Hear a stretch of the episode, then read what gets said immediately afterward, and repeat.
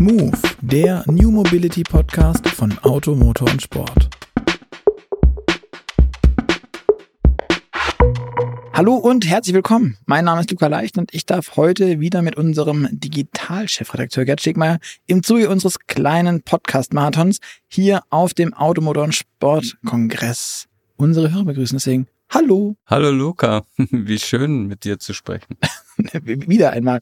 Und wir sprechen heute mit einem ganz, ganz neuen Gast, den wir so noch nie hier hatten. Wir sprechen ähm, über die Tücken und die Technik und alles, was dahinter steckt zwischen dem Typ 2 und CCS-Laden, über Ladesäulen, über die Unterschiede zu Tankstellen, den Ausbau der Infrastruktur, vielleicht auch ein bisschen bidirektionales Laden und klären oder versuchen zumindest, ob man mit Ladesäulen tatsächlich so richtig Geld verdienen kann. Ähm, und das ist ziemlich wichtig für unseren heutigen Gast, beziehungsweise für den Laden, der dahinter steckt, weil er arbeitet bei Total Energies. Früher Total, ja, kennt man, eines der weltweit zehn größten Ölunternehmen. Ähm, und die haben ja Anfang des Jahres beschlossen, sich mal, zumindest in Deutschland, von ihrem Tankstellennetz so zu entfernen und stattdessen nur noch Strom zu verkaufen. Also zumindest mal an Autofahrer. Und genau das ist sein Job, ähm, der Job von Matthias Knauer. Und äh, er ist jetzt Head of Sales und Solutions bei Total Energy Charging Solutions in Deutschland. Ganz viel Solutions.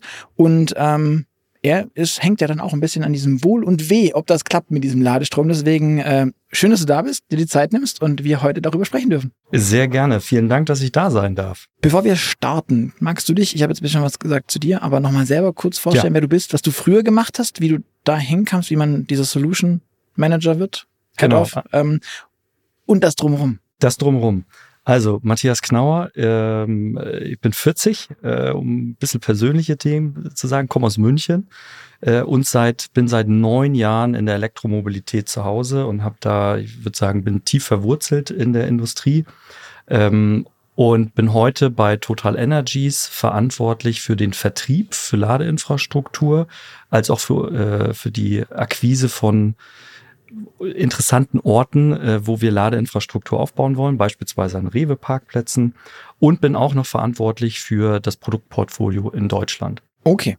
Ähm, da vielleicht der eine oder andere total jetzt auch nicht so intim kennt, kannst du auch nochmal sagen, außer dass total der siebtgrößte, glaube ich, ist es weltweit Ölkonzern. Ja, äh, genau. Also äh, Total Energies ist eines der größten Öl- und Gasunternehmen. Im Übrigen Gas ist das mittlerweile das führende Element sozusagen, was äh, Total verkauft. Ähm, und äh, wir sind in über 100 Ländern unterwegs und verkaufen halt vor allen Dingen konventionelle Energieformen, aber sind seit einigen Jahren dabei, unseren gesamten Konzern auf links zu drehen. Das ist eine Riesenaufgabe und sind gerade dabei, ähm, auch vor allen Dingen in den Bereich der erneuerbaren Energien äh, massiv zu investieren.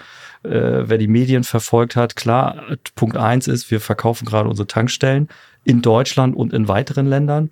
Äh, und das ist natürlich das Aushängeschild. Auf der anderen Seite investieren wir aber auch in die Produktion von Grünstrom.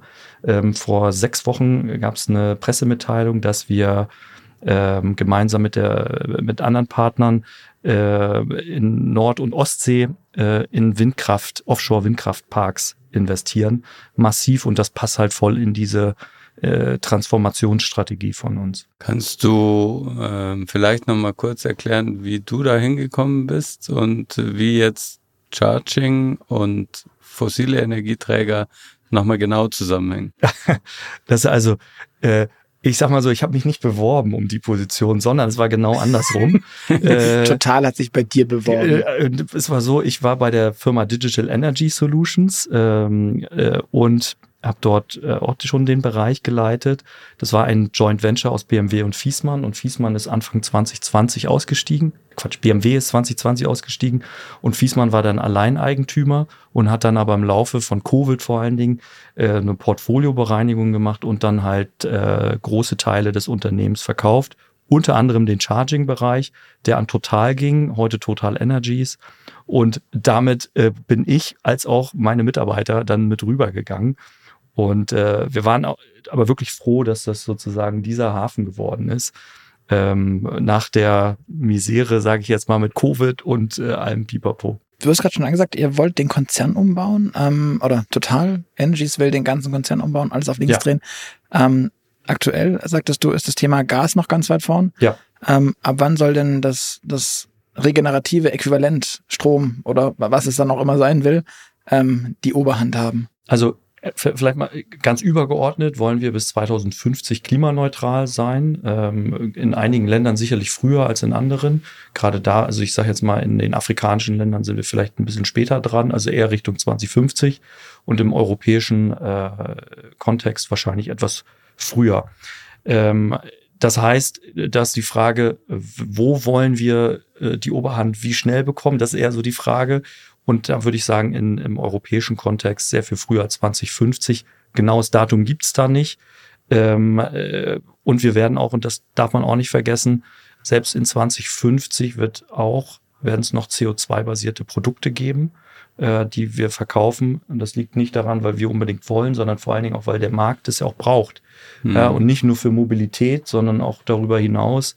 Ähm, und also das darf man dabei auch nicht vergessen. Aber konkret die Frage beantwortet, kann ich nicht sagen, weil diese genaue Zahl gibt's nicht. Mhm. Äh, aber auf dem Weg äh, bis 2050 auf jeden Fall äh, irgendwann. Aber das heißt, es wird auch weiterhin noch irgendwas, wenn du sagst, CO2-basiert heißt dann, Ja. es ist quasi, es ist nicht, geht nicht um E-Fuels in dem Moment oder sowas, wo dann wieder Ja. CO2 faktisch bei der Verbrennung oder bei, bei der Nutzung rauskommt, sondern auch CO2, das eigentlich gebunden war, also Ja. so unter der Erde irgendwo, wird dann nicht Genau. mehr gebunden sein. Genau, so ist es. Die Idee ist dann aber, dass wir das über CCS-Technologie dann sozusagen wieder capturen. Ähm, äh, wie das genau funktioniert, bin ich jetzt nicht unbedingt der Experte, aber im Grunde genommen ist das dann ein Kreislauf, äh, der dann da eingerichtet wird. Kann ich Vielleicht- euch einen Podcast empfehlen. Von AMS erklärt, haben wir erst kürzlich äh, veröffentlicht. Ähm, ich weiß leider die Folge nicht auswendig, aber AMS erklärt Carbon Capture and Storage. Mit Johannes Köbler war es, glaube ich. Ja, sehr interessant. Äh, hör mir an, danke. Äh, genau, aber das, die Idee ist also sozusagen, es wird ja weiterhin, äh, ich sag mal, Teile der Industrie geben, die das brauchen. Mhm. Ja, vielleicht äh, habe ich jetzt gerade kein Beispiel, aber das wird es weiterhin geben und es wird auch Anwendungsfälle äh, auch geben, wo wir das halt weiterhin einsetzen werden. Also ich mache mal ein Be Beispiel, sind äh, Hydrofluide beispielsweise, Schmierstoffbereich. Äh, da wird es ja sicherlich äh, in Zukunft auch noch Anwendungsfälle geben. Bei denen man irgendwie halt Rohöl braucht. Hatten wir ja auch kürzlich erst in Genau. dem Podcast, den wir mit äh, Petronas Lubricants International aufgenommen haben.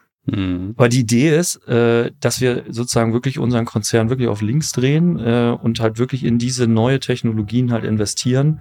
Und das ist für ein Unternehmen, äh, sagen wir aus dem traditionellen oder klassischen Gewerbe kommt, echt eine Herausforderung, kann ich aus, äh, aus eigener Hand äh, berichten. Hm. Ihr habt bei der DES, ähm, ich glaube, als sie übernommen wurde, 2000 Ladesäulen 20 gehabt, oder? So ungefähr. Ja, das war genau, ja, Ladepunkte. 2000 Ladepunkte. Ladepunkte. Mhm. Ähm, das war 2020. Ja. Was hat sich da bislang getan? Es war ein bisschen weniger als 2000. Also wir haben äh, massiv aufgebaut. Also vor allen Dingen, was wir neu dazu bekommen haben, also wir haben zwei Geschäftsmodelle, muss ich kurz ausholen. Das eine ist, das kommt von der DES, wo wir Ladelösungen an Unternehmen verkaufen. Äh, Also unternehmensinternen Ladepark, bei Ge- dem man Mitarbeiter laden. Genau, Mitarbeiter, kann oder sowas. Dienstwagenfahrer, vor allen Dingen, das, da, daher Mhm. ist das ursprünglich mal gekommen. Das heißt, äh, beispielsweise äh, bei euch jetzt in der Tiefgarage, ihr braucht Ladeinfrastruktur, ka- das kauft ihr in der Regel selber. Das Unternehmen oder der Vermieter äh, äh, kauft das und stellt das dann halt zur Verfügung und wir bauen die dann auf, betreiben die. Irgendjemand muss es ja machen. Und das machen wir deutschlandweit. Das Geschäft machen wir seit 2016, halt über die Digital Energy Solutions. Ähm, und neu dazugekommen ist, seitdem wir bei Total sind, ist ein zweiter äh, Strang, nämlich das Investieren in Ladeinfrastruktur an interessanten Orten. Beispiel Rewe Parkplätze. Das heißt, wir mieten hier die Parkplätze an von dem Partner und bauen dort mit unserem eigenen Geld Ladeinfrastruktur auf. Und einen Trafo bauen wir hin, bauen eine DC-Ladestation hin, betreiben die und leben dann, ich sag mal, analog äh, einer Tankstelle, äh, leben dann von der Energie, die dann da durchfließt. Und das ist hinzugekommen und dieses Geschäft bauen wir massiv auf. Dann nehmen wir einige hundert Millionen bis zum Ende der Dekade in, in die Hand, um Ladeinfrastruktur in Deutschland äh, zur Verfügung zu stellen. Wie viele Ladesäulen baut ihr gerade pro Monat? Kann man das beziffern? So? Pro Tag, pro Woche. Ja, nee, so, äh, pro Stunde äh, kann man leider nicht. Mhm. Ähm, das ist ganz unterschiedlich, ähm, muss man sagen. Wir sind und auch in welchem Segment wir unterwegs sind. Also Mhm. DC zum Beispiel Station bauen wir eher langsamer auf als AC-Station. Ähm, äh, machen wir mal ein Beispiel, so eine Dienstwagenfahrer-Ladestation, also eine Wallbox für zu Hause. Das kann vier Wochen dauern. Das heißt, da haben wir eine kurze Durchlaufzeit. DC-Ladeinfrastruktur bei einem Rewe kann schon mal 18, 20, 24 Monate dauern. Hm. Ähm, aber ich würde sagen, so grundsätzlich so um die 100, manchmal auch 200, manchmal auch nur 50. Das variiert äh, nach Monat. Und wo setzt ihr denn vorwiegend hin? Du sprichst immer wieder von Rewe und, und Co., aber Ja. ähm, ist es tatsächlich. regional quasi noch. Du- Voll deutschlandweit, egal wo. Also von Flensburg bis hin zu Passau, äh, alles dazwischen. Stuttgart, sorry, muss ich auch noch erwähnen. Kommen wir in die, äh, in die Ecke hier, äh, Ludwigsburg, äh, egal wo. Also wir bauen deutschlandweit auf. Da ist sozusagen die deutsche Grenze unsere Grenze. Also wir sind wirklich nur Deutschland und machen da überall. Okay, und gibt's gibt's euch auch dann als, als Total Energies, keine Ahnung, Belgien? Ja, gibt's auch. Also es gibt, es Belgien, gibt, es gibt dich Holland, noch mal irgendwo. Halt, ge- sozusagen gibt es Belgien, Bier Holland, äh, äh, Paris, also Frankreich natürlich, äh, Spanien. Äh, also wir sind im Grunde genommen in allen großen europäischen Ländern vertreten mit Ladeinfrastrukturlösungen. Und man kennt uns auch, wenn man in Paris ist beispielsweise oder in Amsterdam, die Wahrscheinlichkeit, da an einer Ladestation von Total Energies zu Mhm. laden, ist extrem hoch, weil wir da der größte Betreiber sind für Ladeinfrastruktur. okay. Und wo? Also ist es dann öffentliche Ladeinfrastruktur, was ihr hauptsächlich macht, oder ist es ähm, diese B2B-Geschichte, die dann ja so meistens nicht so ganz richtig für alle zugänglich ist? Genau, das ist in der Regel sind B2B, also Stationen im privaten Umfeld, also im Sinne von Unternehmensumfeld, also hinter verschlossener Schranke, Mhm. ähm, ist in der Regel nicht zugänglich. Wir haben aber auch Autohäuser beispielsweise, wo wir die Station öffentlich stellen Mhm. für den Kunden, so dass die dann halt auch öffentlich zugänglich ist. Ähm, genau. Aber in den anderen Ländern, um einen kurzen Exkurs zu bringen, wir sind machen unterschiedliche Geschäftsmodelle. Ähm, in Deutschland sind wir sehr weit mit diesem Verkaufsgeschäft für die Ladelösung für Kunden. Das ist in anderen Ländern nicht ganz so weit. Wiederum sind wir da viel weiter, was öffentliche Ladeinfrastruktur angeht. Ähm, beispielsweise äh, haben wir in Amsterdam zehntausende Ladepunkte, AC-Ladepunkte, die wir dort betreiben, oder in Holland zehntausende Ladepunkte, die wir betreiben, wohingegen wir in Deutschland aktuell in, in Berlin äh, 30 Ladepunkte in Berlin betreiben. Also das dreht sich dann andersrum. Also da sind wir wiederum weiter im Bereich der, wir nennen das Geschäftsmodell B2B Fleet.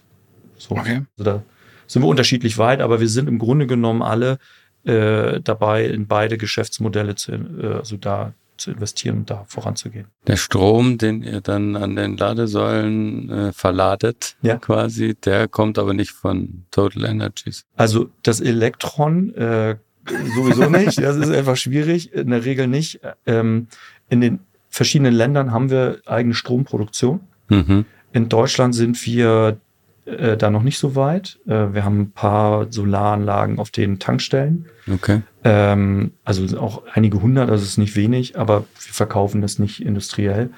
Wir sind aber gerade dabei, jetzt auch gerade mit diesem Windkraftpark, was ich vorhin erzählt habe, Offshore-Windpark, den wir in Nord- und Ostsee aufbauen, sind wir dabei, auch die Grünstromproduktion anzukurbeln, dass wir am Ende genau diese vertikale Integration Mhm. hinbekommen, die wir heute auch haben. Also von der Ölbohrinsel bis hin zur Tankstelle, das Äquivalent im erneuerbaren Energiebereich, also von der äh, Produktion von der, vom Solarmodul über den Aufbau des Solarmoduls bis hin zum Vertrieb an der Ladestation. Mhm. Die ganze Kette wollen wir sozusagen aufbauen. Krass. Kannst du sagen, wie viel, also keine Ahnung, wenn du jetzt von diesen Windparks aussprichst, weißt du es zufällig auswendig, wie, wie groß die sind, wie viel? Die werden groß.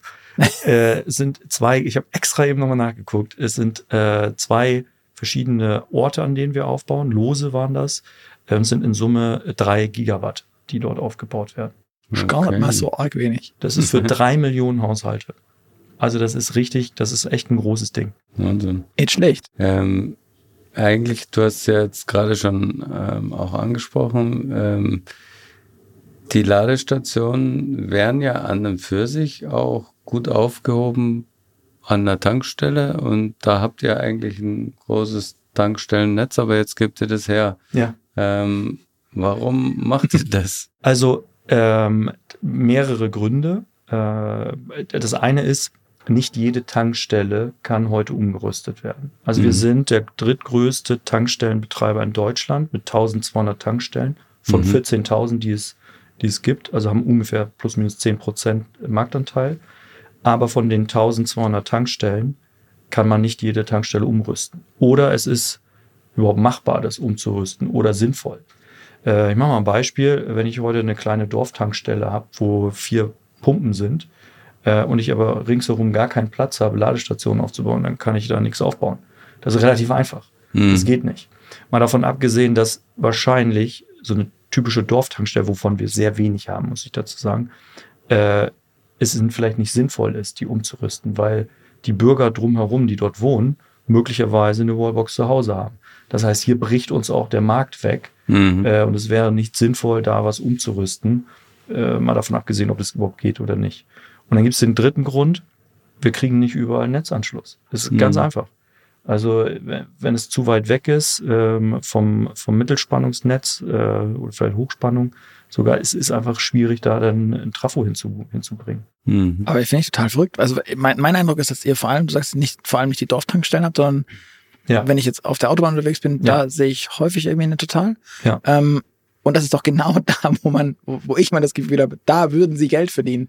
Da versucht eine Fastner Geld zu verdienen. Wir Ja. hatten ja auch Linda Boll beispielsweise bei uns schon im, im Podcast, die auch sagte, genau das ist es. Auf der Reise sollen die Leute bei uns im Idealfall, äh, so gut es geht, Energie nachziehen und dann flugs weiter, ohne irgendwie einen Kaffee trinken, vielleicht noch da Snack. Und ihr habt diese ganze Infrastruktur mit Toilette, mit hast du nicht gesehen, die muss Fastnet sich jetzt mühsam irgendwie äh, dran glauben. Ja. Und ihr sagt, nö.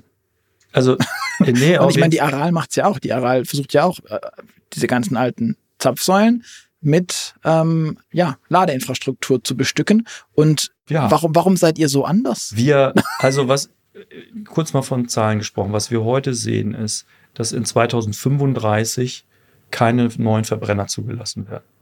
Das ist, da wird es Bestand geben sicherlich, aber der wird, sagen wir mal, so eine typische Haltedauer äh, oder so Lifetime von einem Fahrzeug sind acht bis zehn Jahre. Mhm. Das heißt, spätestens 2045 gibt es keine Verbrenner mehr. Das heißt, wir sehen auf jeden Fall Perspektive schon ein Sterben des, Verbra des der Notwendigkeit von Tankst oder von Zapfsäulen. Ähm, und was wir aber heute schon sehen, ist, dass wir einen Rückgang haben in den Mengen, die wir verkaufen. Ähm, also das, das ist heute schon sichtbar. Das ist jetzt noch nicht dramatisch.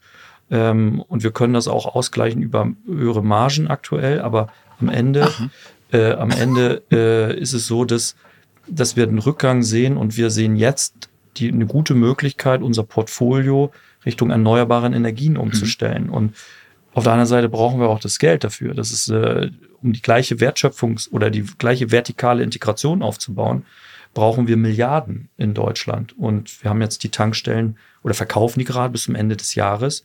Und ähm, wir haben einen guten Partner gefunden, der sagt, okay, für uns ist die Energie nicht im Vordergrund, sondern der Shop. Ja, also das ist sozusagen eine andere Sichtweise. Bei uns war der Shop sozusagen das äh, Element, was dazu kam, aber führend war die, der, also das Benzin-Diesel-Kraftstoffverkauf. Und bei denen ist genau andersrum. Ja, also die kommen aus dem Shop-Bereich, also das haben die wirklich perfektioniert, sind die richtig gut. Ähm, und für uns ist das sozusagen ein Feld, wo wir sagen, okay, jetzt kriegen wir noch auch ordentlich, aber wir haben noch einen, Käufer dafür auch Mhm. und können das Geld wiederum nutzen, um uns neu aufzustellen in den Märkten. Mhm. Kann man sagen, wer das ist? Ja, ist bekannt. Das ist die Firma ACT, also Couche-Tard ist ein kanadisches Unternehmen, äh, die, man kennt die aus Norwegen, äh, Circle K Mhm. beispielsweise, kennt man möglicherweise. Also ich kenne die. Ja, ja, ja. Ja. Von, von so Urlauben oder so. Genau. Aber ja. Und ist gerade mitten im Prozess bis zum Ende des, äh, des Jahres soll der, die Transaktion dann abgeschlossen sein. Okay. Ähm, Genau. Vielleicht eine Sache noch dazu, Ja. ähm, um zu, mit Zahlen zu sprechen. Was wir auch sehen, ist, dass die Relevanz von Tankstellen per se sinken wird für Ladeinfrastruktur. Das heißt, wir, wir werden in Zukunft der ganz neue Orte sehen, wo Ladeinfrastruktur aufgebaut wird. Also zu Hause ist ganz einfach oder am Arbeitsplatz, was ich eben auch erzählt habe.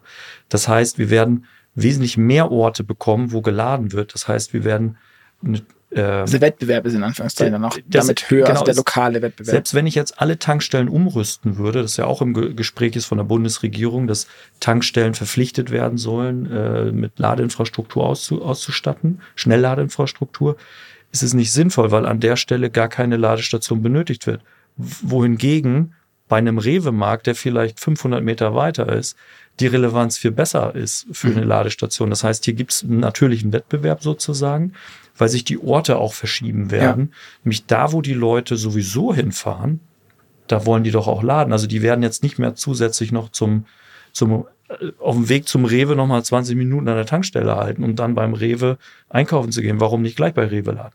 Mhm. Ne? Also als Beispiel. Was glaubst du, wie wird sich das entwickeln? Also wo, wo laden, laden wir und wie laden wir dann alle künftig? Gibt's da, da gibt's da ganz tolle Projektionen bestimmt, die ihr habt, weil das ist euer ich das jetzt, ist euer Business Case. Das nee, das. absolut. Also der Hauptcase, also wenn ich jetzt an die, es gibt so ein Markthochlauf-Szenario von der nationalen Leitstelle für, für Ladeinfrastruktur. Der vertraut ihr. Also zumindestens ist es eine gute, sind es gute Leitplanken, okay. über die man diskutieren kann, auch welches Szenario wird angewendet. Aber erstmal gibt einem das schon mal gewisse, gewisse Richtungen. Und ich vertraue der mehr als der Bundesregierung, die äh, sagt, dass sie, äh, weiß ich nicht, wie viele Fahrzeuge bis 2030 auf dem Markt ist. Das ist eher wirklich progressiv. Ich bin da ja konservativ. Ein bisschen weniger würde ich von allem. Und wir sehen auch, dass wir hinterherhinken, äh, was den Hochlauf angeht. Ähm, aber angenommen, das wäre so und einfach mal vom, vom Gedankenset. Angenommen, es wäre so, dann sind über 90 Prozent der Ladepunkte nicht öffentlich, sondern zu Hause und am Arbeitsplatz. Das sind die Hauptorte, wo aufgebaut wird. Und danach kommt erst öffentlich mit sieben Prozent oder so.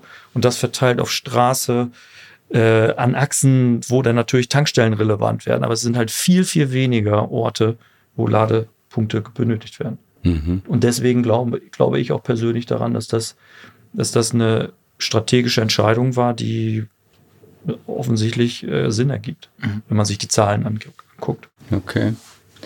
Ähm, aber ihr werdet ja nicht, ähm, sage ich mal, ähm, private Lademöglichkeiten ausstatten, oder? Das ist nicht euer.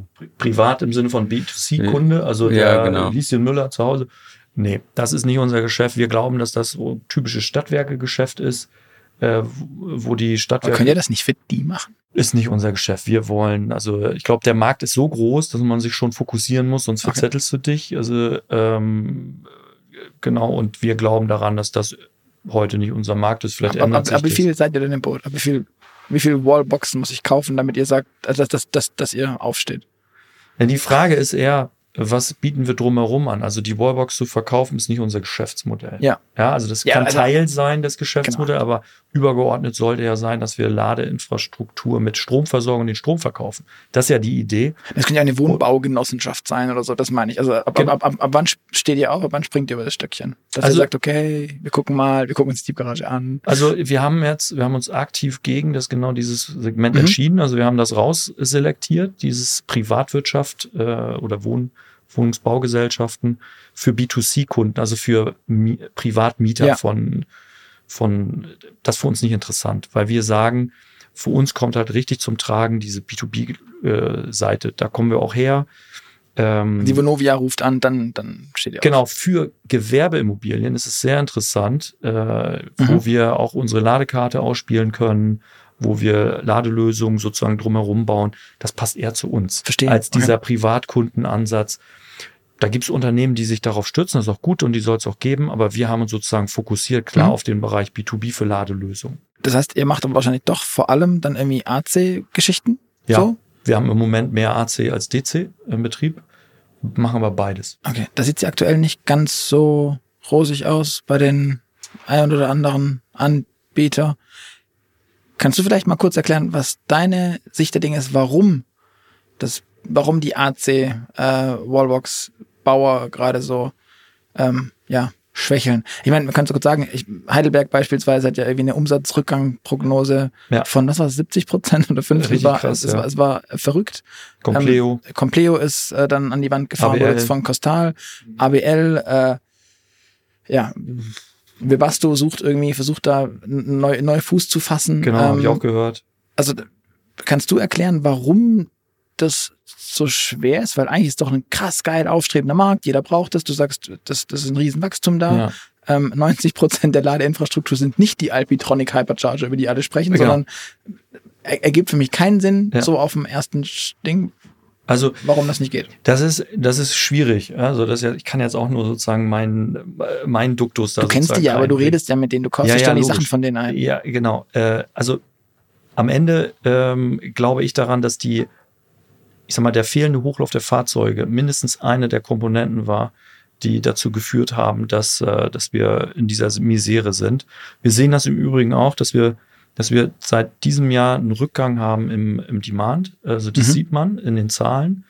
Äh, und auch hier versuchen wir uns das auch zu erklären. Also äh, weniger Fahrzeuge, die zugelassen werden. Wir hatten letztes Jahr eine krasse Kurve und im Grunde genommen haben wir nur eine Fortführung äh, äh des, also nicht des Wachstums, sondern im Grunde genommen sind wir auf gleicher, auf gleichem Niveau wie letztes Jahr, was die Zulassung von Elektrofahrzeugen angeht. Da haben wir uns, glaube ich, als Markt alle mehr erwartet auch weil die Bundesregierung und selbst die nationale Leitstelle für Ladeinfrastruktur hier Prognosen rausgegeben haben, dass es eigentlich höher sein sollte, was die Zulassung angeht. Und das ist natürlich ein Treiber im Markt. Mhm. Äh, und da, das würde ich sagen, ist mindestens eine Komponente. Die zweite ist, äh, dass wir aus meiner Sicht jetzt seit Anfang des Jahres auch in der Rezession sind. Äh, dann das dritte, wegfallende Förderung. Wir hatten letztes Jahr die KfW-Förderung 440, 441. Mhm ähm, die weggefallen sind. Auch mit Förderungen, die jetzt zurückgefallen sind für Elektrofahrzeuge. Also der August war wieder sehr stark. Mit 30 Prozent Mit Ende der gewerblichen, glaube ich, bis, bis genau. dann wurden die gewerblichen gefördert und dann genau. war Sense, dann haben genau, wir jetzt fällt die weg. zugegriffen. Genau, jetzt fällt die weg, ist ja klar. Also alle Fahrzeuge wurden noch schnell zugelassen, damit die Förderung äh, genutzt werden kann. Und das wird jetzt wieder zu einem Dip führen. Und das halte ich für gefährlich äh, für den Gesamthochlauf, Mhm. Weil wir erschweren im Grunde genommen den Akteuren, die in dem Bereich unterwegs sind, den, also die Investitionssicherheit, die sie brauchen, wenn sie neue Produktionsstraßen aufbauen, neue Leute holen, investieren einfach in die Zukunft und dann kommt so ein Dip. Und ja, aber ich meine, der ist doch absehbar. Du sagst auch, ja, da ist klar, der kommt, weil da ist Förderung. Das war doch aber absehbar, dass das passieren wird und dass die Förderung auslaufen wird. Mittelfristig ist auch, das ist doch alles ja, kann man, kann man immer sagen. Ne? Aber auf einer Seite, äh, glaube ich, hofft die Branche schon auch, dass das weiter. Dass der Wissing doch nochmal den Geldbeutel aufmacht. Und genau, ja. Okay. Wurde jetzt ja auch wieder, also es wird ja jetzt auch wieder diskutiert, habe ich jetzt gerade gelesen, die SPD diskutiert über Anpassung der Steuersätze für Dienstwagenrichtlinien. Allerdings eher nach Verteuerung, so sieht es aus. 1,5 Prozent Versteuerung für die, für die Benzin- und Dieselfahrzeuge statt jetzt ein Prozent. Das wird die Leute natürlich eher Richtung Elektrofahrzeug äh, drücken, logisch. Aber am Ende fehlt die Förderung. Also die das Auto einfach günstiger macht in der, in der Anschaffung, gerade für Privatleute. Ich weil nachdem du sagst, dass, diese, dass die Förderung da ist, oder macht, macht den Unternehmen die Planbarkeit schwieriger, dass ja. du sagst einfach dann, gar keine Förderung bitte. Das kann, also ich, ich glaube, dass wir, dass die zu früh ausgelaufen ist. Okay. Äh, beide. Wie lange müsste sowas laufen in deinen Augen? Kann ich dir, das ist eine gute bis, Frage. Bis zu welcher Marktdurchdringung, wie, viele Wallboxen müssten installiert sein, dass das läuft? Das ist eine, keine Ahnung, das ist eine gute Frage. Ähm, aber sicherlich noch, vielleicht, sicherlich noch bis zum Ende nächsten Jahres, mhm. äh, dass wir da wieder Förderungen bekommen.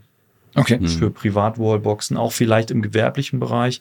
Ich habe ja auch äh, gesagt, der, einer der großen Bereiche für Ladeinfrastruktur äh, wird der gewerbliche Bereich, das heißt die Dienstwegen, mhm. Äh, die aber auch für Mitarbeiter ja auch genutzt werden können, die Ladestationen. Ja? Also nicht jeder hat die Möglichkeit zu Hause zu laden und für die ist natürlich die Möglichkeit am Arbeitsplatz zu laden eine willkommene Gelegenheit. Ähm, und da würde sich das anbieten, da auch Förderungen einzuführen. Du hast äh, vorher gesagt, dass der Kern des Geschäftsmodells ist schon Strom verkaufen. Ja. Ähm, aber warum dann AC-Lader? Dauert doch viel länger, den Strom zu verkaufen, äh, nicht, also im DC-Lader. Klar. Aber ich habe auch weniger Investitionen. Das ist, äh, okay. äh, und man, man baut so eine, also nehmen wir mal Berlin, da bauen wir, da bauen wir Ladeinfrastruktur auf im mhm. öffentlichen Bereich. Kann man heute schon an 30 Ladepunkten laden. Wir wollen 500 bis äh, 2025 äh, 500 Ladepunkte aufbauen. Äh, und wir sind da sehr viel schneller im wirklichen Bauen Mhm. Die Anträge dauern ewig, aber das Bauen selber ist sehr schnell, okay. weil wir an, direkt an eine Niederspannung gehen. Das heißt, wir brauchen kein Trafo. Da gibt's eine, einen Sicherungskasten sozusagen, wo wir dann einfach einen Abgang haben und dann mhm. äh, aufbauen. Also das Aufbauen, da geht sehr viel schneller. Ähm, und äh, ich brauche weniger, wesentlich weniger Investitionsvolumen. Ich habe kein Trafo, der kostet schnell mal sechsstellig. Die Ladestation ist äh, mega teuer äh, und ich muss dann auch natürlich mehr Strom verkaufen. Hm. AC ist schon auch interessant, muss man sagen. Okay. Okay. Auch weil die Kunden es nachfragen. Also in Berlin beispielsweise sehen wir. Fragen die das nach? Ich habe das Gefühl, die wissen es ist halt krass, besser. ja. Also ich bin auch überrascht. Aber Berlin ist echt mega interessant, was mega, was eine hohe Dichte an, an Elektrofahrzeugen auch hat Ja, und wenig Angebot an Ladestationen für die Anzahl der Ele- Elektrofahrzeuge. okay. Und die äh, Elektromobilitätsnutzer, die fragen das hart nach. Also das, wir würden gerne Okay. auch sehr viel schneller aufbauen, by the way. okay. Weil wir sehen, dass die Nachfrage, also wir haben schon eine hohe, Be eine höhere Belegungsquote, als wir eigentlich im Plan uns überlegt hatten. Also, Mhm. das klingt doch aber eigentlich sehr, sehr, sehr schön. nee, voll, ja. Äh, Und trotzdem machen die Wallbox-Hersteller irgendwie nicht so richtig mit. ja, Okay. Du sagst, die Bürokratie sind schwierig. Siehst du da Länder, bei denen das besser geht? Anderes? Also ist da, gibt es so einen Mustermarkt, dann sagt bitte nicht Norwegen oder so, sondern gibt es irgendjemand abseits von Norwegen und Schweden, die irgendwie gut sind in dem Bereich? ja. Also, Finnland. äh, nee, nee, also ich gucke jetzt nach Holland, wo wir in Amsterdam ja auch Ladeinfrastruktur aufbauen und die Art und Weise, wie dort aufgebaut wird, ist komplett anders als in, als in Berlin, wenn ich das jetzt vergleiche. Mhm. In Holland ist das so, da kann man, da gibt es eine zentrale Rufnummer, ich hätte gerne hier eine Ladestation und dann bauen wir da auf. Und dann wird die vor die Tür gebaut. Ja, das ist genau so läuft es. Okay. Ein bisschen vereinfacht, ein bisschen komplexer, aber voll digital. Und, und dann haben wir die Möglichkeit, dort aufzubauen. In Berlin ist es so, es gibt einen, einen Rahmen, den der Senat setzt, sozusagen äh, das Land Berlin. Äh, Und, und dann gibt's aber die Bezirke und die Bezirke müssen zu jedem Ladepunkt, den wir aufbauen, eine Zustimmung machen. Denkmalschutzbehörde, Grünflächenamt, die brauchen äh, Baupläne von uns. Extrem komplexes Verfahren, formelles Verfahren, was wir dort haben. Äh, ist nicht kompliziert, aber komplex, weil wir so viel ineinander greifen muss. Und am Ende dauert das sehr viel länger von, wir haben einen Ort identifiziert, wo wir glauben, der ist interessant und wir können dort aufbauen. Es ist nichts um, also es ist kein Radweg in der Nähe und so weiter, den wir zumindest sehen und dann würden wir gerne aufbauen und dann dauert das, kann das mal ein Jahr dauern, bis Hm. wir dann anfangen zu bauen. Und das Bauen selber dauert Wochen. Also Okay. wenige Wochen. Okay. Zwei Tage eigentlich, muss man sagen. Das Bauen selber dauert zwei Tage. Ich sage mal, dass der Tiefbau und so, das alles ganz arg schwierig ist, weil auch keine, Bau, also keine, keine Unternehmen für den Bau letztendlich verfügbar sind. Nö, ist ganz kein Problem für uns. Also das ist nicht die, Okay. die, wir haben einen Vorlauf von vier Wochen, sage ich jetzt mal, äh, und dann bauen wir da auf. Und das Bauen selber dauert zwei Tage. Mhm. Da haben wir vielleicht noch ein Thema mit der Bodenmarkierung. Wenn es regnet, dauert das länger, aber äh, ansonsten ist das Bauen selber dauert nicht lange. Äh, Okay. Aber die Genehmigung dauert ewig und das sehen wir in anderen Ländern, ist viel unbürokratischer Mhm. und damit schneller. Ähm, und wir würden uns ein ähnliches Modell auch in anderen Kommunen wünschen, muss Mhm. man sagen. Worauf führst du es zurück, dass das so hakelig ist? Ich meine, wir reden ja eigentlich gefühlt jeden zweiten Tag über Bürokratieabbau und zähe Prozesse, aber Ja. Da gibt's ja vielleicht noch einen anderen oder spezifischeren Grund, warum das jetzt gerade bei Ladesäulen, die ja eigentlich staatlicherseits ähm, auf ja, hohes Interesse stoßen, dass die gebaut werden und trotzdem hakt's der Wahl. Also das liegt einfach an dem System, wie Deutschland organisiert ist. Äh, Föderalismus äh, ist da ein Thema. Jedes Land hat da seine eigenen Regeln. Städte machen das anders. Äh, und Städte haben auch, können auch mitreden äh, und haben da eigene Anforderungen. Und die weichen da komplett ab.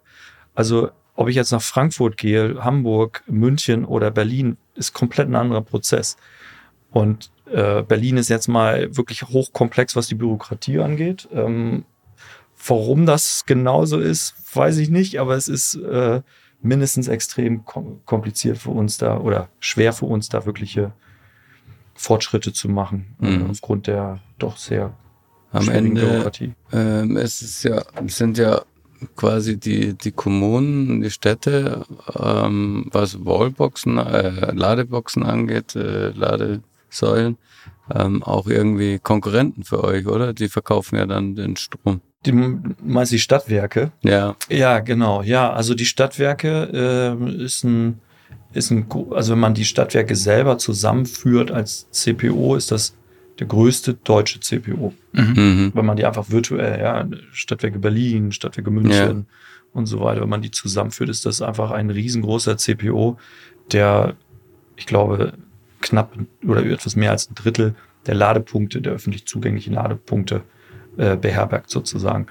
Und natürlich ist das für uns ein großer Konkurrent oder Mitbewerber im Markt. Hm. Und wir hätten auch gerne die Möglichkeit, so einen schnellen Zugang zu den Städten zu haben. Ich glaube, äh, ich glaube, dass, also, oder, oder ich wün, würde mir wünschen, dass die Städte auch mehr neutrale dritte Parteien zulassen würden in deren Verfahren, mhm. Um auch den Ausbau der Ladeinfrastruktur zu beschleunigen, weil nicht jedes Stadtwerk kann schnell aufbauen und ist professionell äh, aufgestellt, um wirklich zu skalieren, hunderte, tausende Ladepunkte aufzubauen und zu betreiben. Und da kommen dann natürlich Unternehmen wie wir, aber auch andere, die im Markt unterwegs sind, dann äh, dazu, weil wir, das ist ja unser Daily Job, ne, das zu tun. Also da würde ich mir schon mehr Offenheit haben wir, wünschen. Haben wir da einfach auch in Deutschland insgesamt zu viel ähm, Monopolstellung? Ich meine, wir sehen es ja auch, keine Ahnung, es gibt das Thema mit Tank und Rast an den Raststätten, dass da, wie, wie da Ladesäulen verteilt werden. Ähm, und das hat Linda ja zum Beispiel auch gesagt im Podcast, dass es nicht immer nur schön ist, dann da versuchen, eine La äh, Ladestation aufzubauen. Siehst du es in der Stadt dann ganz genauso? Ja, schon. Äh, also ich würde sagen, wir, der, ganz grundsätzlich ist der deutsche Markt ähm, zu klein fragmentiert. Wir haben viel zu okay. viele CPOs. Viel, ganz, also wenn ich das jetzt mit anderen Ländern vergleiche, wir haben 4000 und. Aber schafft das nicht Wettbewerb und damit ist alles ganz, ganz super? Das ist eine gute Frage, ja, aber so viel ist dann auch nicht gesund. Also zu viel ist, glaube ich, auch nicht gut, zu wenig ist auch schlecht. Okay. Ein gutes Mittelmaß. Also wir haben in der Bundesnetzagentur sind über 4000 verschiedene Betreiber eingetragen. 4000, mehr als 4000, 4700 oder sowas. Aber ist es nicht äh, auch deshalb, weil halt irgendwelche Bürgermeister mal beschlossen haben, jetzt total innovativ zu sein und halt auch ihre zwei AC-Wallboxen, vor der immer diese eine Zoe steht, die einmal angeschafft wurde vor ja. sechs Jahren und die einfach einen kaputten Akku hat, weil sie nie bewegt wird. Also ich meine, genau. da sind ja auch ganz viele nicht ernst zu nehmen. Da sind Karteileichen drin. Das ist ja, sind ja keine. Das stimmt, echten. aber diese Bürgermeister sind vielleicht, jetzt tue ich denen vielleicht Unrecht, aber äh, die müssen ja auch weitere Ladestationen aufbauen. Und äh, die müssen sie ja nicht, wenn die halt ihre Karteileiche mit ihrem Ding vor der, vor der Tür haben und dann ist das halt die Ja, aber für die Bürger jetzt mal so aus Bürgersicht müssten die, müssten die Kommunen halt dann auch mehr machen und auch mehr zulassen. Mhm.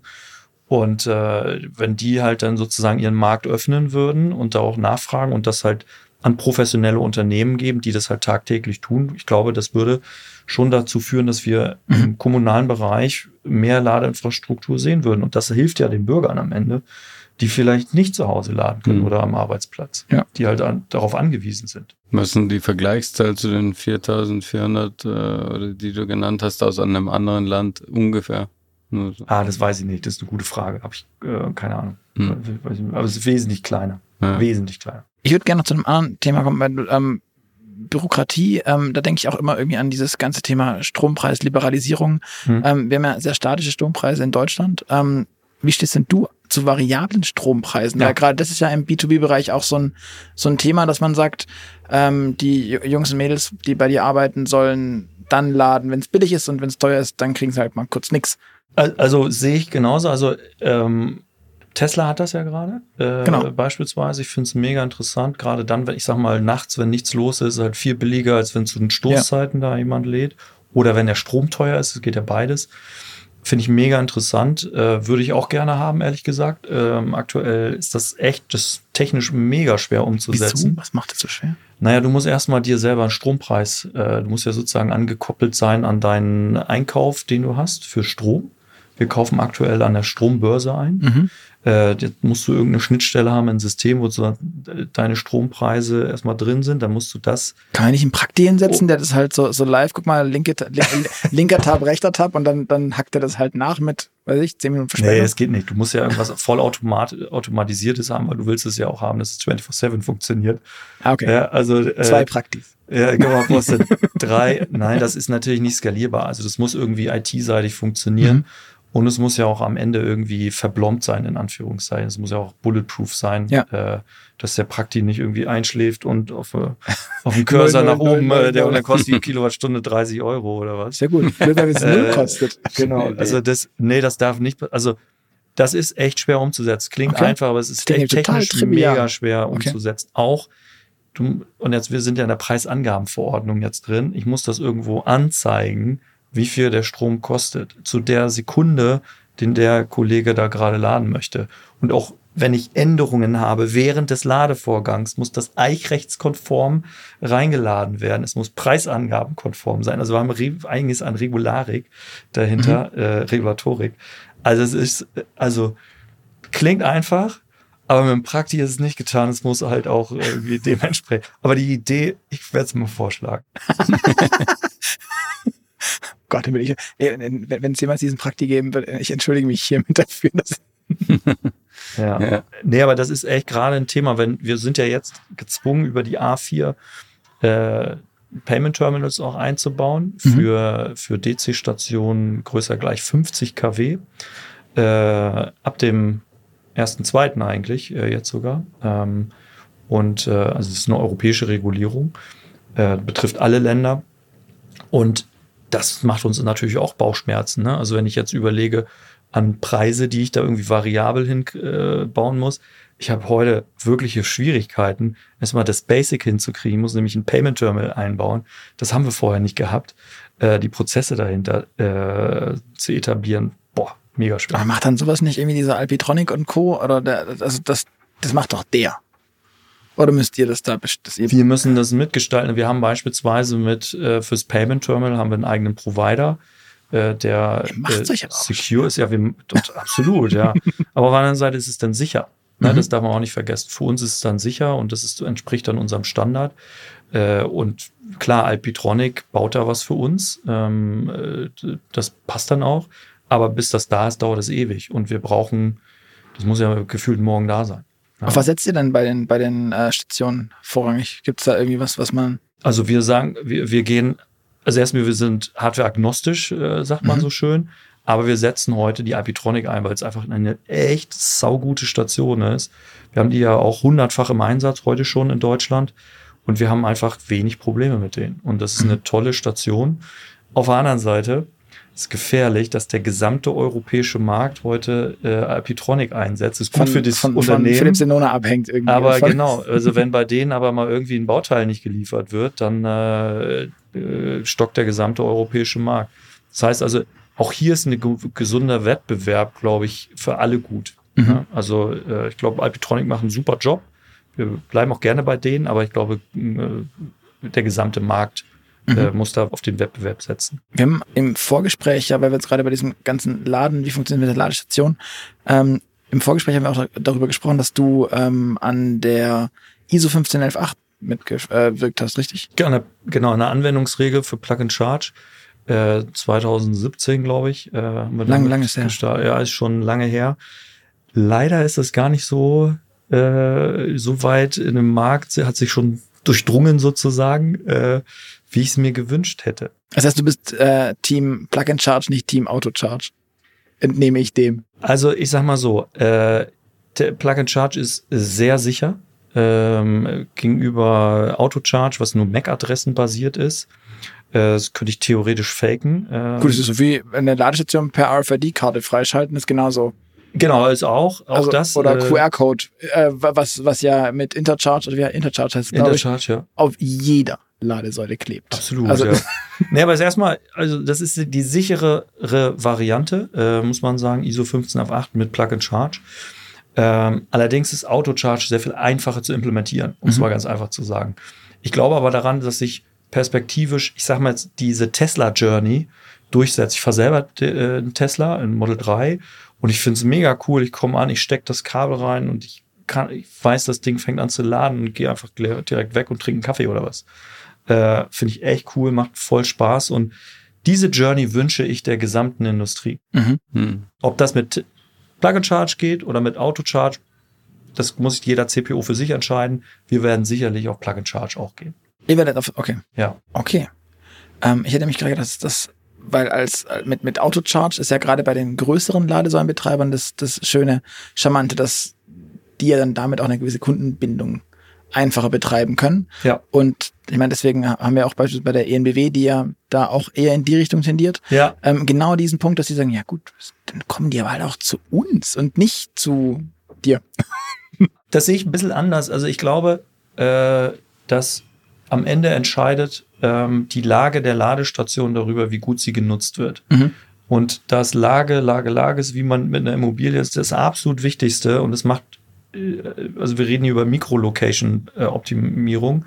Äh, da machen 100 Meter Differenz, wo die Ladestation ist, einen Riesenunterschied. Ich mache mal ein Beispiel. Ich bin beim Rewe, will einkaufen äh, und habe keine Lust mit meinem Einkaufswagen irgendwie 100 Meter über einen Brandstein noch irgendwie und so, sondern da ist entscheidend, ist die Station beim Rewe so direkt dran, dass ich mit meinem Einkaufswagen sozusagen direkt mhm. zum Auto fahren kann, mhm. wo ich halt lade. Und da ist, äh, ob da jetzt äh, die Kundenbindung zu NBW oder zu anderen halt so groß ist, bin ich mir nicht sicher, ob die diese 100 Meter machen werden. Also Location ist da total wichtig. Auf der anderen Seite wenn ich weiß, dass die Station nicht gut funktioniert, könnte es passieren. Also wenn ich sozusagen mhm. negativ bin, dass äh, du dann dann, dann fahre ich, okay, dann, oh, das funktioniert immer nicht mit denen, deswegen fahre ich, äh, gehe ich lieber mit, mit, meinem Einkaufswagen 100 Meter weiter. Das könnte natürlich passieren. Oder der Preis, das könnte natürlich. Ja, das ist das nämlich, das, das, das Preisding und, und halt auch da der, das, das Comfy-Thema. Ich bin da drin, ich kann da draufklicken und dann ist es an und fertig. Ja, das kann natürlich sein. Ne? Okay. Das wird die Zukunft ergeben. Also wir sehen auf jeden Fall jetzt schon, dass dieses Mikro-Location-Management, das Ab- oder Optimierung, mhm. ist es das A und O. Weil du es gerade angesprochen hast, das Thema funktioniert nicht. Es kursiert ja immer wieder diese, diese Zahl mit 10% der Ladesäulen sind irgendwie out of service. Mhm. Wie ist denn das bei euch? Ja. Nee, also. Seid ihr bei 12 oder eher bei 8? Weiß ich nicht. Habe ich die keine Zahl vor Ort äh, oder dabei? Weiß ich, äh, weiß ich wirklich nicht. Ähm, aber was wir schon sehen, ist, dass wir eine gewisse Stabilität mittlerweile erreicht haben, mhm. auch durch Alpitronic, die schon der Branche Primus sind. Es ist nicht so, dass äh, dass alle darauf gehen, auf diese Ladestation, weil die irgendwie ganz toll aussieht, was ich, was ich aber ganz okay finde, ehrlich gesagt, sondern weil die halt stabil funktioniert. Und das ist bei den, ich sag mal, bei der ersten Generation der 50 kW Triple Charger, die wir im Markt hatten. Äh, das ist diese ABB waren das ja. ABB, EFASEC, ja. äh, aber auch, das sind die erste Generation und die waren, also die Stabilität bei denen ist halt nicht so sehr groß. Und ich hoffe, dass wir in den nächsten fünf Jahren die alle austauschen werden im Markt und auf stabile Ladeinfrastruktur gehen. Aber äh, dementsprechend glaube ich daran, dass äh, wir setzen Alphen ein für AC äh, Charger und die Alpitronic halt dem DC. Mhm. Und da haben wir eine gute Stabilität. Die ist nicht perfekt sicherlich, ähm, aber die ist gut. Mhm. Eins, hm? ja, stabil heißt jetzt in dem Fall tatsächlich äh, die Software, die da drauf läuft. Software und vor allen Dingen Hardware. Also wir haben bei, äh, gerade im AC-Bereich haben wir auch äh, bewegliche Teile. Da ist so ein Pin, der fährt immer runter. Äh, mhm. Connector Lock ist das. Also, wenn ich mein Kabel reinstecke, fährt ein Pin runter und äh, verriegelt ja. sozusagen, dass ich das Kabel rausziehen kann. Diebstahlschutz sozusagen. Äh, ist aber auch ein technisches Thema. Nämlich kein Spannungs-, kein Lichtbogen. Nicht, nicht der Funky Cat-Effekt. Genau. Äh, genau, ja, richtig. Ähm, äh, genau, das sind, die können schon auch kaputt gehen okay. mit der Zeit, ja. Äh, da kann irgendwas drin sein oder so. Äh, das ist also Mechanik sozusagen und bei DC-Stationen Lüfter, Kühlmittel. Mhm, mhm, äh, das kann natürlich auslaufen, kaputt gehen. Das heißt, alles, was beweglich ist, kann kaputt gehen. Das ist relativ einfach. Aber die Software ist halt das, was wir halt sehen, muss stabil sein, damit es halt, damit wir wirklich sicher sein können, okay, wenn die Station kaputt geht, dann muss das ein Hardwarefehler sein und nicht irgendwie, ja. äh, wir müssen Techniker rausschicken, damit er die neu startet. Haben wir auch mhm. äh, ohne da einen Hardware-Anbieter zu nennen, aber das haben wir auch. Sicherung rein, Sicherung raus und dann startet die sich neu. Das ist richtig scheiße. Ja. Also kann ich nie anders sagen. Also das kostet den Kunden oder uns halt echt Geld. Ja. Wie ist das? Häufig sagt man oder hört man zumindest, dass da auch Software so ein, so ein, so ein Ding ist. Ähm, Protokolle, wir haben schon angesprochen, die ISO 15118. Ähm, ja. OCC, OCPP, ich sag's immer falsch, ja, tut mir leid. Ja. OCPP ähm, ist so ein Thema. Wie, mhm. Kannst du da mal kurz Licht ins, oder vielleicht auch nicht kurz, aber ja. Licht ins Dunkel bringen. Wofür sind diese beiden Dinge da und warum sind die so oft so inkompatibel, obwohl sie doch eigentlich im Idealfall sehr gut zusammenarbeiten sollten? Im Idealfall arbeiten die gut zusammen. Die Realität ist aber, dass wir äh, da keine Riesensprünge gemacht haben. Also erstmal kurze Einordnung. Wenn ich an einer DC-Station das Kabel ins Auto stecke, dann kommuniziert die Ladestation mit dem Auto über eine Dienstberg 1721, also kurz nerdy, oder die ISO 15F8. Das sind die beiden Protokolle, ähm, das sind so sogenannte High-Level-Kommunikation, die da abläuft, wo wirklich viele Daten auch transferiert werden können. Das heißt, da weiß, weiß die Ladestation, wie viel äh, wie der SOC ist, also der, der Batteriezustand, äh, also die, wie, wie voll die Batterie ist. Äh, und wiederum das Fahrzeug weiß, was von der Ladestation, was bist du für eine Ladestation und wie schnell kannst du laden und so weiter. Und dann gibt es einen Handshake dazwischen. Sehr intelligent, richtig gut. OCPP in der Version 1.6, was derzeit Quasi überall ist. überall im Einsatz ist, übermittelt nichts von diesen Werten. Da wird übermittelt, äh, was ist das für eine Station, äh, also an das Backend, was jede Genau, also OCCP, OCPP. OCPP ist zwischen Backend und, äh, und Ladestation, also sozusagen das, die, die Strecke weiter. Das zu euch. Zu uns, ganz genau. Und wir sehen das dann, haben dann ein System, wo dann unsere tausende Ladepunkte zu sehen sind, die wir dort haben. Und äh, dieses OCPP in der Version 1.6 ist eigentlich ziemlich rudimentär, weiterhin. Äh, da wird halt, da werden sogenannte Meter-Values übertragen. Also ich sehe genau, wie der, ähm, äh, der Zähler in der Ladestation, wie der hochgeht, ja. Äh, aber mehr auch nicht. Ich sehe keine Ladeleistung, ich sehe nicht, was da passiert in der Ladestation. Ich kriege keine äh, Informationen über zum Beispiel Temperatur von der Kühlflüssigkeit, Lüftergeschwindigkeit. Das kriege ich alles nicht mit. Das sehe ich bin blind. Ich sehe in der, ich kriege ein paar Fehlercodes, wenn irgendwas ausgefallen ist.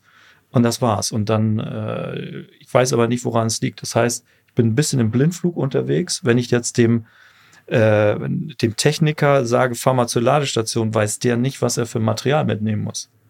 Und das ist äh, für uns ein großes Problem. Das ändert sich hoffentlich mit OCPP 201, aber die Backend-Provider sind da noch nicht so weit. Es gibt ein einziges Backend, was dementsprechend zertifiziert ist. Und da sehe ich dann auch genau Kühlflüssigkeit, Temperatur von, der, von den Sensoren, äh, alle möglichen Sachen. Äh, ist viel interessanter und viel präziser. Ähm, aber Mhm. das gibt's halt heute noch nicht in der breiten Masse. Okay, was glaubst du, wann ist es da? Weil eigentlich ist das, das, also Daten sind das neue Gold, um noch so, ein, so eine Ja. Floskel rauszuknallen, aber das ist ja das Ding. Also auch um, um zu Absolut. antizipieren, wenn wir dann wieder auf variable Strompreise kommen, dann musst du Genau. wissen, wie lange lädt der Wagen Ja. noch in der Regel, Ja. wer ist es wirklich. Ja. Da, da willst du ja ganz viel steuern und das kannst du nur, wenn du Daten hast. Sehe ich auch so. Äh, Also ich hoffe, dass sozusagen die Backend-Provider als auch die Ladestationshersteller schnell auf OCPP 201 umschwingen, weil nur, in der, nur so kriegen wir die Skalierung wirklich hin, weil wir so wirklich Predictive Maintenance auch machen können und damit die Uptime der Ladestation viel, viel höher ist als das, was wir heute haben, Mhm. weil wir wissen ja nicht, welche Bauteile wir möglicherweise austauschen müssen, fahren hin, müssen das Bauteil dann bestellen oder auf gut Glück mitnehmen mit den Technikern. Das kann es ja auch nicht sein.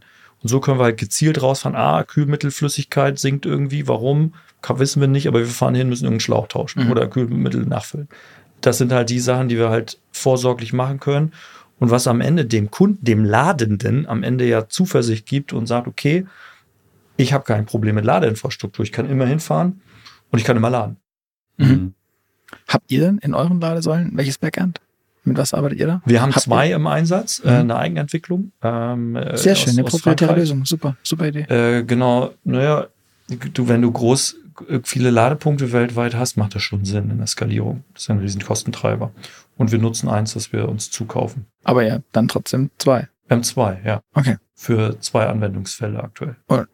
Was heißt für zwei Anwendungsfälle? Einmal für öffentliches Laden und für, Okay. ähm, Und auf den, für privates Laden, für Unternehmensladen. und für, auf den läuft beides mal 1,6. Ja, genau. Ja, Und warum wechselt ihr da nicht auf? weil auch die Ladestationshersteller das äh, auf Ja. die Stationen Ja. Äh, aufpacken müssen, äh, diese Kommunikation. Gibt's da schon was? Also gibt's da einen jemand, der das ma kann, macht? Das will? kommt gerade erst raus. Also es wird gerade, es gibt eine Weil die Firma, die 2.0 sich damit. ja schon.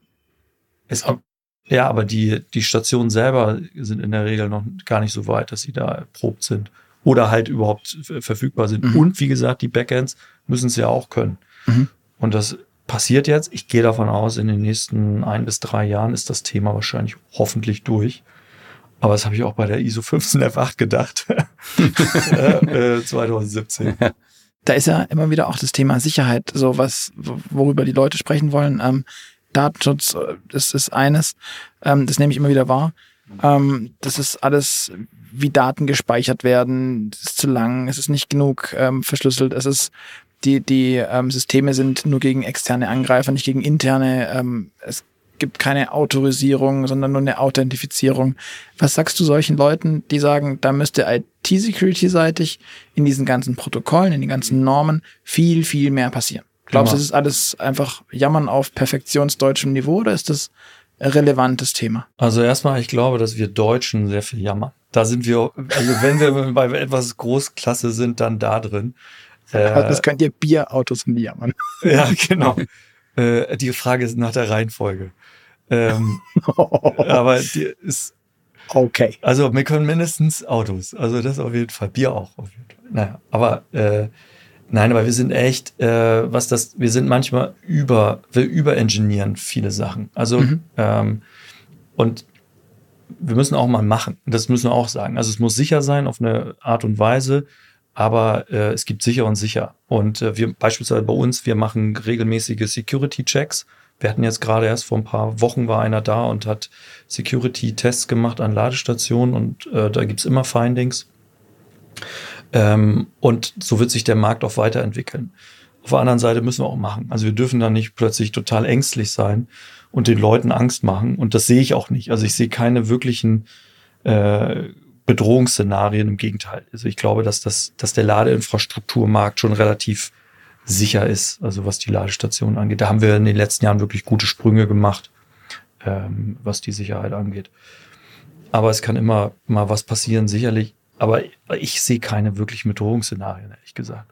Also ich Okay. hoffe, ich. Äh, Na, ich denke mir halt immer, es nichts ist, es ist ein Auto, es ist, eine, es ist ein Elektroauto mit einer Batterie, gibt dem Ding die falsche Spannung mit oder weiß der Teufel, tut Ja. irgendwas Verrücktes, klar. dann ist es ist heiß. Also, ganz, ja, ganz klar, schnell. aber ich kann auch in die Batterie reinbohren oder so. Also wenn ich jetzt wirklich aber das kann da, musst, Ideen da habe, musst du aber halt hingehen und also so. ja, das, also, das Ding ist halt, du kannst es ja, die sind alle vernetzt. Im, Ideal, Also- im Idealfall ist die also- Internetverbindung da. Ich glaube, der, der, mir wurde mal von, von anderen, einem anderen ChargePoint Operator so unter der Hand gesagt, wenn die Kiste kein Netz hat, dann ähm, schalten wir die auch so frei, weil das, Ja. das Kundenerlebnis key ist. Ja. Weiß nicht, ist das bei euch auch so? Aber ähm, fand, fand ich bemerkenswert, packst du die Ladestation in Alufolie ein, hat ja, sie kein Netz aber mehr, dann ist der Schaden, also was ist dann Aber- der, also ja, auf jeden Fall, aber dann, was ist der Schaden? Der Schaden ist dann, dass ein Ladevorgang umsonst ist. Äh, das, könnte, das könnte passieren. Ähm, wir haben auch Kunden, bei denen wir das so machen, aber es ist dann halt sozusagen hinter der Schranke. Mhm. Äh, dann, äh, das ist dann halt so, aber was ist der Schaden? Ein richtiger Schaden wäre, wenn ich jetzt sozusagen eine ganze Ladestation irgendwie kapere Mhm. äh, und die, das ist technisch nicht machbar. Also da haben wir Sicherheitsmechanismen, äh, dass wir uns sozusagen nicht auf das gesamte Netzwerk hacken können, Mhm. um da halt äh, die Ladestation in der gesamten Menge zu steuern, ja, abzuschalten, hochzufahren und so weiter.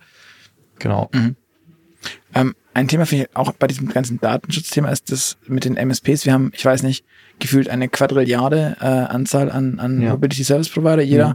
kann, ich habe das Gefühl, jeder könnte in seinem Kinderzimmer ähm, sagen, ab sofort bin ich, bin ich MSP und äh, ziehe dann da mal schön, schön hoch und verkaufe jetzt auch Ladestrom. Ja. Ist das in deinen Augen eigentlich sinnvoll oder sogar noch notwendig, dass wir das haben? Oder ist das so ein Relikt aus der Anfangszeit der Sammelmappen von RFID-Karten zum Ladestationen freischalten? Ja, also ehrlich gesagt, das ist so ein bisschen wie bei den äh, Ladestationsbetreibern. Ich glaube, dass ich hier in den nächsten fünf Jahren eine Bereinigung des Marktes, äh, dass da die stattfinden wird, bei den CPOs als auch bei den MSPs. Wir sehen das ja auch schon, dass der eine oder andere MSP jetzt auch in einer kürzeren Vergangenheit auch pleite gegangen ist. Nehmen wir mal Elva beispielsweise, ähm, die von E.ON ja gekauft wurden. Ähm, und ich glaube, dass einfach die Daseinsberechtigung für MSPs in Zukunft auch durch das Payment Terminal sicherlich etwas kleiner werden Ja. wird, kann ich mir vorstellen. Das heißt, der äh, Lieschen Müller wird halt vielleicht eher ihre Kreditkarte rausnehmen als irgendwie eine Ladekarte von XY. Das heißt, Mastercard und Visa werden die neuen MSPs. Genau, das glaube ich auch. Das hat auch Vorteile, weil ich kann den Strom auch günstiger machen, weil ich muss nicht die Roaming-Gebühren, die dazwischen sind, bezahlen. Das hat ja auch Vorteile. Auf der anderen Seite glaube ich schon daran, dass es wesentliche Anwendungsfälle gibt, gerade im B2B-Kontext für Dienstwagenfahrer, wo eine Ladekarte einfach echt Sinn macht. Mhm. Ansonsten muss ich halt jeden Beleg, den ich mit meiner Kreditkarte habe, einreichen. Das gut, will ja keiner machen. Ist wie die Tankkarte auch. Genau, wie die Leute Tankkarte. halt immer zu Shell mussten oder immer zu, wo, zu euch, zu wo auch immer. Genau. Äh, auf der anderen Seite muss das einen Mehrwert ergeben. Also Mhm. wenn ich auch im B2C-Kontext irgendeinen Mehrwert habe, weil ich da irgendwie, weiß ich nicht, den Preis noch günstiger machen kann, weil ich ja Kundenbindung mache, klar, dann brauche ich eine Ladekarte. Mhm. Aber trotzdem glaube ich, dass es eine Konsolidierung geben wird. Ist das eigentlich, also ich frage mich schon die ganze Zeit, ähm, ihr, ihr macht viele Ladestationen und irgendwo ist in aller Munde bidirektionales Laden, ja. aber an so einem ja, totalen Verteiler, ähm, ist es da von vornherein zum Scheitern verurteilt, dass man da bidirektionales Laden mitdenkt oder ähm, müsste das technisch zumindest irgendwie vorhalten? Also äh, mit dem Thema habe ich mich auch schon lange beschäftigt, äh, viele Jahre schon, aber äh, durchgesetzt hat sich es nicht. Also da ist noch, es ist noch, ich kann noch nicht auf den Markt gehen und ich, ich sage jetzt mal, ich greife ins Regal und kaufe mir fertige Ware im Sinne von, die Autos können das schon alle oder die Ladestationen können das alle. Äh, das heißt, ich habe hier schon mal eine Hürde. Äh, auf der anderen Seite, äh, selbst wenn ich das hätte, gibt es Regulatorik. Äh, mhm. Das heißt, ich muss die Voraussetzungen schaffen. Ich muss beispielsweise brauchen Zähler, äh, äh, der auch einspeisen kann in, mhm. das, in das Netz, ja, damit er Gut, das was kommt ja jetzt. Das ist ja quasi schon gesetzt ab 26, glaube ich. Ist aber genau, also aber auch das ist noch nicht da äh, und ich muss halt tauschen. Äh, das heißt, ich muss Bestand umrüsten. Und wie das mit den Smart Mietern funkt, den Rollout funktioniert, haben wir auch gesehen, dass das alles ein bisschen dauert. Das Wort funktioniert ist groß in dem Zusammenhang. Ja, ähm, aber wie du mal sagst, also ich finde das eine coole Anwendung, äh, bidirektionales Laden. Ähm, wirklich, weil ich habe halt eine riesen Batterie, die ich im ja. Fahrzeug habe. Genau. Und auf der anderen Seite ein stationärer Speicher, den ich zu Hause im Einsatz habe, ist mega teuer. Und, ne, und da kostet irgendwie eine Kilowattstunde 6, 7, 800 Euro. Äh, und habe aber ein Fahrzeug mit, weiß ich nicht, 70, 80 Kilowattstunden vor der Tür stehen. Äh, warum nicht mitnutzen? Klar, ähm, das bietet sich an. Ist für mich noch kein Massenmarkt. Ist eher mhm. so ein Technologie-Thema, wo viele Unternehmen gerne reingucken, aber es ist einfach noch nicht skalierbar. Ja. Aus heutiger Sicht. Okay. Wo wir von Skalierung reden, was mich irritiert, wir haben gerade eben gesagt auch, dass die MSPs irgendwie wahnsinnig viele sind. Ja. Wenn wir Richtung Roaming-Anbieter, hast du auch gerade schon gesagt, spare ich mir dann vielleicht sogar ein, ein Stück weit die Roaming-Gebühren. Da gibt's nicht so richtig arg viel. Da haben wir irgendwie so eine Art kleines Mikromonopol, kann das sein? Oder fast ein, ein, ein, was ist kein, kein, ist ja mehr als Hubcheck. Es gibt ja noch so. Declearing.net gibt's noch, genau. Also ähm, ein, ein Du, was ist denn ein Duopol? Duopol? Ja, ja gibt's, weiß nicht. Also es gibt da nur, da gibt's wirklich nur eine Handvoll, die kontrollieren quasi alles. Jeder, jeder Ladevorgang, der irgendwie in Europa, ist Hubcheck auch weltweit? Ja, ist auch weltweit. Äh, China Hubcheck so ist auch, äh, also weltweit, ja, genau. Auch in Asien mittlerweile okay. unterwegs. Äh, also erstmal, also es geht alles bei denen über, über den Server genau. und die genau. wissen alles. Also das ist einfach so, das Hubcheck ist einer der großen Wegbereiter der Elektromobilität mhm. in Deutschland, aber auch in Europa und mittlerweile weltweit. Und es macht schon Sinn, dass es Hubcheck gibt. Ähm, gar keine Frage, weil die verbinden sozusagen MSP und, und mhm. CPO. Wie der die Relevanz für Roaming-Plattformen aussieht, aufgrund von Payment Terminal beispielsweise oder von der Verkleinerung des Marktes mhm. äh, im Sinne von weniger CPOs und weniger MSPs, das weiß ich nicht, äh, ob, wie sich das verändern wird. Wahrscheinlich wird die Relevanz etwas sinken durch Peer-to-Peer-Verbindungen zwischen diesen beiden Parteien, also Direktverbindung, mhm. könnte ich mir gut vorstellen. Aber das wird die Zukunft zeigen. Und vielleicht hat Hubcheck dann neue Geschäftsmodelle. Aber hat es dann auch für den Kunden irgendwie einen Mehrwert oder ist es mehr so ein, so ein Hintergrundding, was, was man gar nicht wahrnehmen wird, wenn die jetzt da sind? Ich meine, die meisten Autofahrer ja. wissen, E-Autofahrer wissen wahrscheinlich gar nicht, dass, was da alles passiert, durch, durch wessen Hände diese ganzen Daten da durchgereicht werden, wer da irgendwann kurz drauf schaut oder auch nicht. Ja, schon krass. Also die, die Kommunikationsstrecke und wie viele Player da irgendwie das äh, Händchen drin haben. Ist krass. Also das ist, ja, und ich meine, ja. das ist, das ist das, der Autohersteller, der irgendwie genau dann ist es die Ladestation, mhm. dann ist es das Backend, das Backend des Ladestationsbetreibers. Dann ist es die oder, oder, oder vielleicht sogar so ein Alpitronic, dass der das hat und dann weitergibt, weiß nicht. Nee, nee gibt es beides, aber das ist nur für Maintenance. Aber okay. sozusagen Lade, also Backend, äh, Ladestations-Backend, dann Roaming-Plattform dazwischen, egal welches ist, und dann der MSP. Und, und dann der Kreditkartenbetreiber. Und, und also so, zwei, genau. Also, ja. Und, und, und, und dann gibt's den MSP nicht, aber äh, Na gut, ich meine, der rechnet ja auch mit irgendwann ab, meine ich. Also, Ach so, ja, ja, ja, ja. Also das- das ist- hintenrum. Ja, ja, genau. Absolut. Nee, nee, das stimmt. das Also ist die Kette ist wirklich enorm, enorm lang und ich glaube nicht, dass das dauerhaft gesund ist. Ähm, äh, das, und jeder, das Ding ist das- ja auch, jeder macht ja die Hand auf. Also, genau. Ja, das ist Also- leider der Fall, ja. Absolut. Und äh, da, wir müssen da wegkommen. Also wir brauchen hier eine starke, also klare, also eine kürzere Kette. Ich glaube, deswegen ist das Payment Terminal gar keine so doofe Idee, weil ich einfach mir sehr viel spare dazwischen ähm, und dementsprechend günstiger auch anbieten kann. Ne? Äh, macht ihr das dann auch? Also wollt ihr günstiger Strom anbieten, wenn ich direkt bezahle, nicht mit meinem Maingau? Keine Ahnung. Das weiß ich gar nicht, ehrlich gesagt, haben wir noch nicht. Das ist doch aber so, so, das ist gerade. nicht so ein Sales wir haben ja noch kein. Payment Terminal. Ja, wenn es dann kommt. das kann, Das, man das kann man dir das jetzt sagen. nicht hier abnötigen vielleicht? Das wäre doch ganz spannend. Das wäre wär witzig. 10 ne? Cent weniger, wenn du, wenn du direkt bezahlst, für, für Direktbezahler. Ja, das. Nein, aber das kann ich mir gut vorstellen, dass das schon in so eine Richtung geht. Also äh, was ich aber auch sehe, ist, dass es geschlossene Nutzerkreise gibt, äh, wie bei Fastnet und Ionity. Mhm. Finde ich auch mega interessant. Also das ist sozusagen den Ladetarif. So ein Club.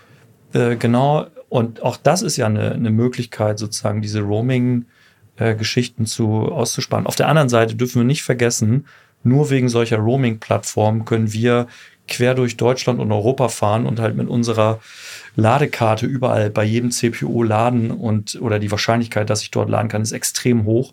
Und das ist im Moment noch genau deren, Mhm. äh, deren ja, Einsatzzweck sozusagen und deren Benefit. Alles klar. Mich würde jetzt mal noch interessieren, als du zu Total Energies äh, gewechselt hast, hattest du den Tesla schon? Äh, nee, hat- ich habe mir den äh, erst äh, im Dezember 2020 habe ich mir den zugelegt. Okay, und äh, bist du vorher Verbrenner gefahren oder auch schon elektrisch? Nee, ich bin Plug-in schon gefahren. Äh, Okay. Plug-in-Hybrid, äh, aber ich fand den Tesla mega. Okay, Und ich bin leidenschaftlicher Elektromobilist. Also sehr gut.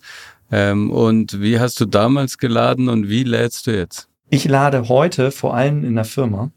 Also Mhm. ernsthaft, ich lade in der Firma, ähm, weil es da am allergünstigsten ist. Denn aktuell bezahle ich da nichts, deswegen ist es für mich am allerbesten.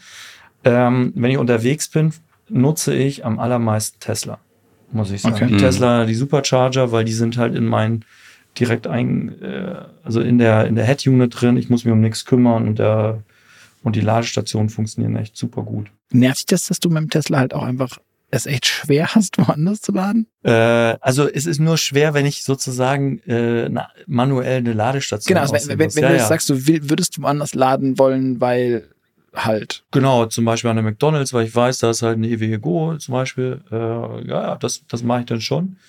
Ähm, Aber halt nicht vorkonditioniert und so. doch, das macht er dann. das Das muss ich aber ja, händisch genau, auswählen. Genau, du kannst halt nicht einfach hinten, ja, genau. Ich muss es händisch auswählen, ich muss dann genau gucken. Ich muss dann wissen, wo ich hinfahre und ich muss wissen, dass da irgendwie, dass ich da meinen McCafé kriege oder so. Genau. Ne? äh, und dann muss ich es händisch auswählen. Ja. Äh, wenn wir jetzt schon eh bei etwas persönlicheren Fragen sind, noch, ähm, wie bist du Elektromobilist geworden? Ich habe mich äh, entschieden dazu. Ich war bei der Firma P3, ähm, war da Unternehmensberater Mhm. und habe im Bereich der äh, Antriebselektronikentwicklung gearbeitet. Einige Jahre. Mega spannendes äh, Projekt hier in Stuttgart ähm, bei, äh, bei einem Autohersteller. Voll cool. Und habe dann aber gesagt, ich äh, mache einen Break, bin mit meiner Frau nach Südostasien für vier Monate. Und äh, als ich wiedergekommen bin, habe ich gesagt, ich möchte gerne in die Elektro Elektromobilität und habe dann äh, äh, bei Markus Bartenschlager äh, bei der DCS Digital äh, Charging äh, Solutions äh, angefangen äh, und habe dort mein erstes Elektromobilitätsprojekt gemacht und bin dann in die Standardisierung reingerutscht Mhm. von äh, unter anderem Plug and Charge und so weiter. Äh, mega spannend und seitdem bin ich der Branche treu geblieben, muss ich Okay. sagen. Und ähm, letzte Frage noch zum Werdegang. Ähm, haben wir vorher ausgespart. Was hast du eigentlich gelernt? Ja. Oh, ich habe äh, mehrere Stationen hinter mir. Ich habe mal irgendwann eine Ausbildung gemacht als IT-Systemelektroniker. Mhm. äh, nach der 10. Klasse und äh, bei Siemens und bin dann, äh, habe dann über einen zweiten Berufsbildungsweg den äh, Wirtschaftsingenieur gemacht äh, Mhm. an der Hochschule äh, in München und habe dann noch einen Master gemacht an der Uni in Lüneburg äh, im Bereich Informatik, also Wirtschaftsinformatik. Umfassend gebildet. Dann Mhm. bin ich sehr gespannt, wie du mit den persönlichen Fragen umgehen wirst, die der äh, Luca traditionell bei uns im Podcast stellt. Bei einer weiß ich allerdings schon die Antwort, glaube ich, im Voraus, aber wir werden sehen. Luca, schieß los. Genau, das A-B-Spiel. Ähm, unsere Hörer kennst, du entscheidest dich für das Für oder Wider. Bist du mehr der Typ Streamingdienst oder CD und Schallplatte? Oh, Streamingdienst. Oh. Ganz eindeutig. Ferrari oder Tesla? Oh, oh, das ist eine gemeine Frage. Äh, Tesla für Praxis, also für den normalen Alltag und den Ferrari für, äh, wenn ich es mir leisten könnte, für, für den Sonntag. Für die besonderen Momente. ja, Okay. für die besonderen Momente, genau. Apple oder Google? Apple. Loft in der Stadt oder altes Bauernhaus auf dem Land? Loft in der Stadt. Auto oder Fahrrad? Beides. Äh, Das mit dem Entweder oder war, also, das ist mit diesem, also, das ist eine gemeine Frage, aber mit diesem oder. also und. ja, also äh, in der Stadt nutze ich eher das Fahrrad, gebe ich zu, aber ich fahre Du- du- du unfassbar gerne. Ich fahre unfassbar gerne Auto, äh, muss ich sagen. Okay. Ähm, das heißt, du bist beim Autofahren auch eher der Typ, der vorne sitzt oder hinten lieber? Nee, vorne links. Okay. In Deutschland. In England vorne rechts. Okay. Äh, äh, äh, ja, gut. Sagt denn deine Familie, dass du ein guter Autofahrer bist oder ist das, bist, bist du einer dieser 80 Prozent, die die Besten sind? äh, also da müsste ich meine Frau fragen, aber ich würde sagen, ich bin schon ein guter Autofahrer.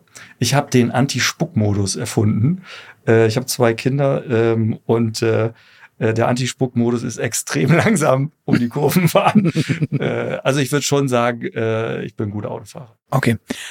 Datenschutz und AGBs, bist du mehr der Typ Aluhut oder Accept All? Except all. Und in Sachen Adrenalin, bist du mehr der Typ Motorradfahrer oder würdest du lieber entspannt fliegen, fischen gehen? Dann lieber Motorradfahrer. Star Wars oder Star Trek? Oh, beides eigentlich, aber es ist nur entweder oder Star Wars. Tee oder Kaffee? Kaffee, Steak oder Falafel? Steak. Und Lerche oder Nachteule? Ah, eher Nachteule. Alles klar.